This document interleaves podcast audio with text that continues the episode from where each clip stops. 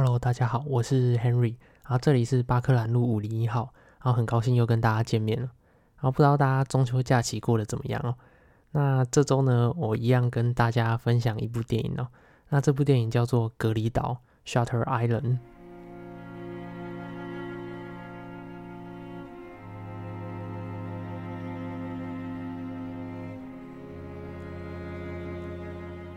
隔离岛》这部电影呢，在这个二零一零年上映哦，大概是十年前，然后由里奥纳多主演，然后改编自同名小说的一部电影哦。那这部电影最精彩的部分就是剧情的安排，所以非常推荐大家去看看哦。可以顺着这个主角的思维来想哦，然后还有主角周遭发生的事情啊，其他人的反应下去做推敲，然后最后绝对会让大家有一种被电影 shock 到的感觉。啊，当然，电影不只是剧情安排很精彩哦。那隔离岛的最后也是一个带有寓意的收尾。到底我们要选择面对残酷的现实，还是活在那个不真实的世界里？不知道为什么有一种火影忍者的调调。那我会开天眼讲这个故事的背景，接着讲电影的内容。那待会的分析绝对会大爆雷哦。所以想先看电影的朋友，可以先在这边按暂停，然后看完电影之后再回来继续听这集 podcast 隔离岛。好，先来说故事的架构。那主角是一个曾经参加过二次世界大战的士兵，他曾经目睹一位纳粹将军开枪自杀不完全，挣扎一小时之后才这个痛苦的死去。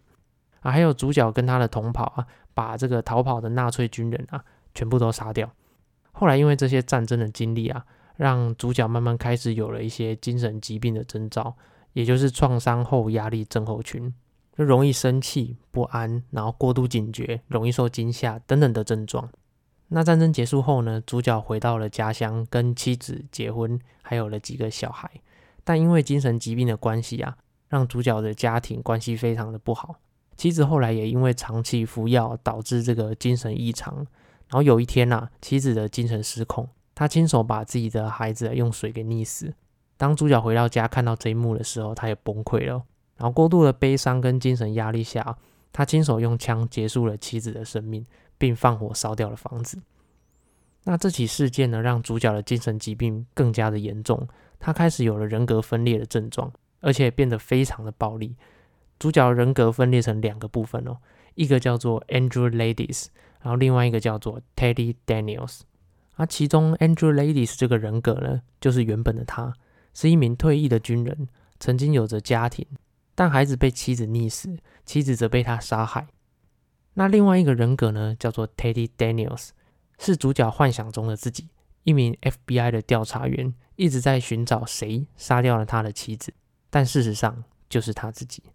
那主角在精神分裂状况下呢，他无法判定什么叫做真实，他不断以这个调查员的人格在找杀害妻子的另一个人格，他一直在找寻的真相是什么，但却又查不出来。因为这两个人格都是他自己，他活在自己思维创造的世界里。那至于为什么会这样子呢？因为他无法接受孩子被妻子溺死，然后也不能接受自己杀了妻子的这个事实，所以整个人崩溃，难以走出幻想之中哦。那在这种状况下，主角被带到了精神病院，也就是隔离岛。那隔离岛的精神医师呢，希望能够医治他的精神疾病。那方法有两种。一种是把主角的大脑的前额叶直接切掉，也就是让他忘记过去。由于主角的病非常的严重哦，然后还有强大的暴力倾向，是一个非常危险的病患，所以隔离岛的管理单位都支持这种做法。但医生们不想用这种方法，因为切除大脑前额叶啊，会让病人变成傻瓜，失去这个爱啊，失去同情，还有失去非常多的东西。所以医师们呢，想用另外一种方法来救主角。也就是角色扮演，他们扮演主角幻想世界中的角色。主角幻想自己是 FBI 探员，所以有人扮演他的助理，有人扮演这个受侦讯的人，让主角在幻想世界中呢，慢慢的了解真相，然后慢慢的走出幻想，最后让主角真正意识到什么是事实，自己又是谁。电影就在这样子的背景下开始了治疗主角的过程，也就是角色扮演。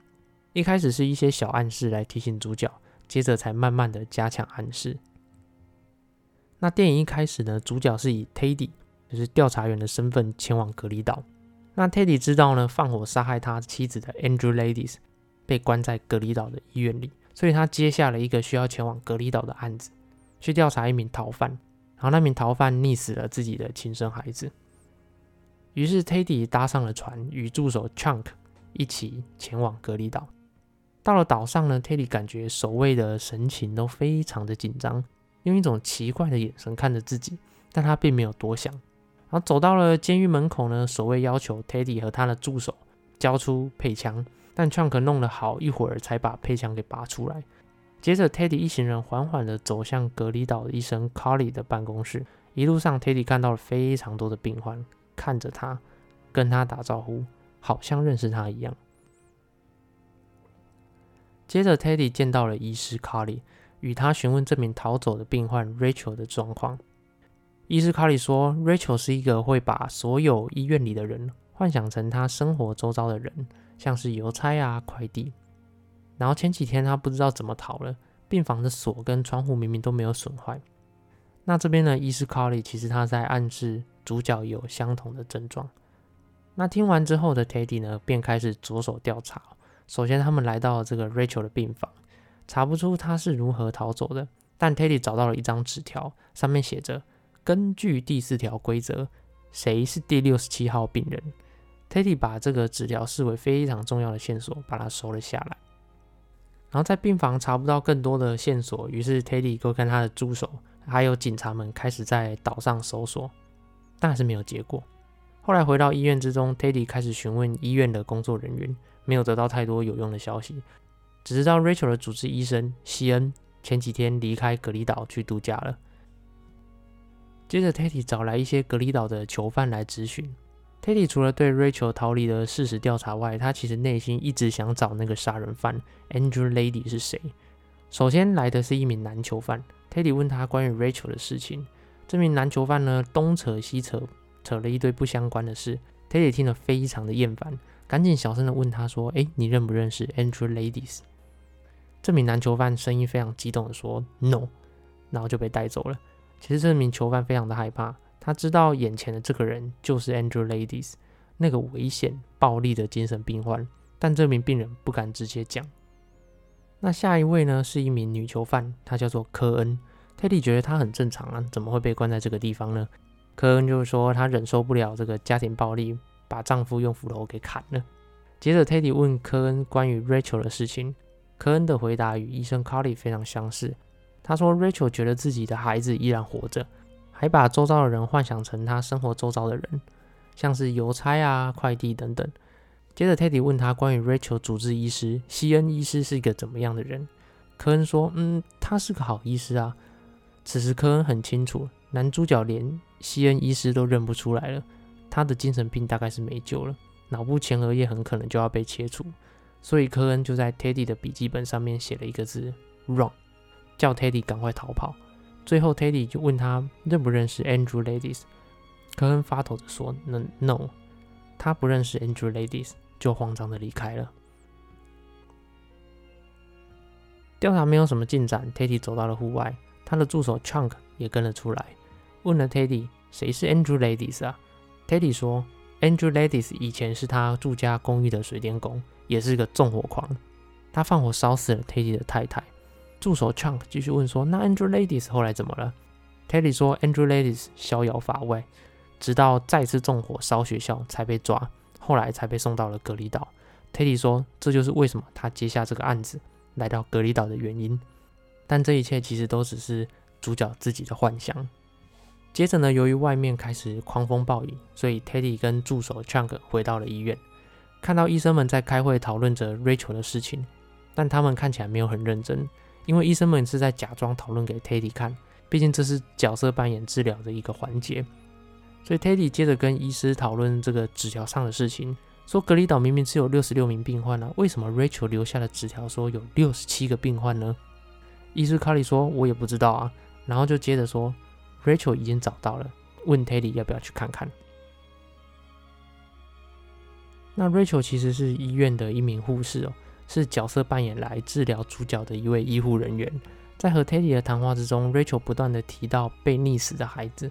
还有亲手杀死自己的妻子，并不断的询问 Teddy 你是谁，试着唤醒主角的记忆，但主角好像没什么反应。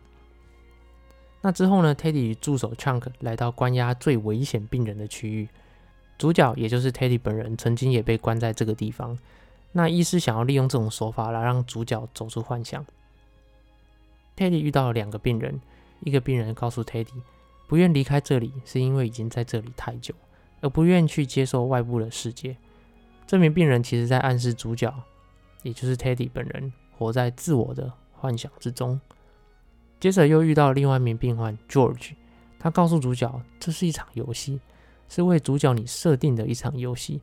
主角只不过是迷宫中的一只老鼠。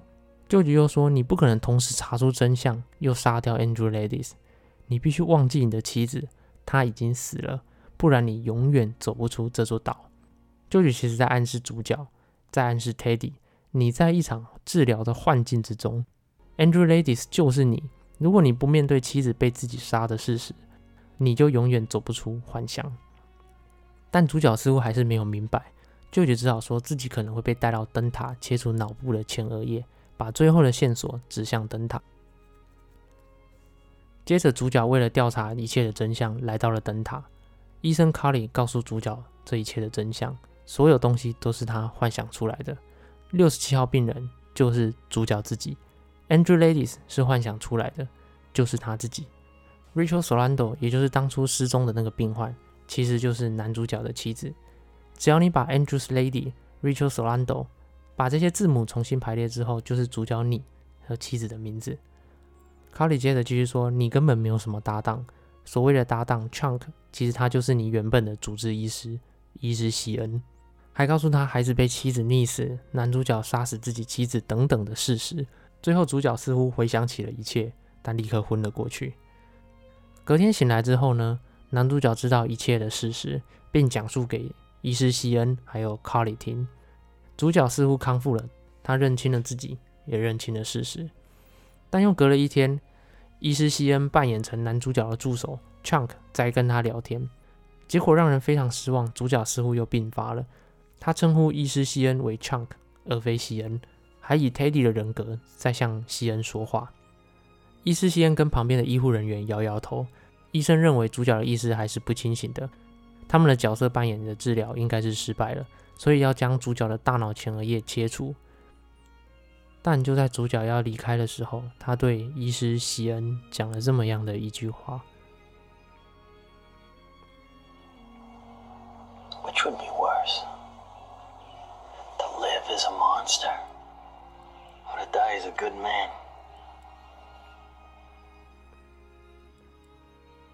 哪一种选择会更差呢？是像一个怪物一样活着，还是像一个好人一样死去？当伊斯西恩听见这句话的时候，其实他知道主角的病已经完全康复了，但主角无法接受这样子的现实，他宁愿活在自己的幻想中，在自己的世界里死亡，也不愿背负沉重的事实而活着。康复前的他。不愿接受事实，而康复后的他却无法接受事实，因此他选择了切除大脑前额叶的手术，去除自己的记忆、想法、意识。而他的主治医师西恩也默默的尊重了他的选择。影片到这边就结束了。那究竟要面对现实，痛苦的活着，当一名杀人犯 Andrew Ladies，还是在隔离岛里忘却一切，迷失自我的活着？当一位幻想中的调查员，Teddy Daniels，主角最终选择了后者。他不想回到那痛苦的记忆里。其实每个人总有一些不想记起的过去。如果能够忘记，谁会想回到那个痛苦的起点，再感受一次那个不好的感觉？但有时候，往往靠的就是这些记忆。在认真面对这些记忆之后呢，让我们更认清自己，来形塑更好的自己。如果是我，我会选择留在现实里。那今天就分享到这边，祝大家有一个美好的一周，我们下周再见，拜拜。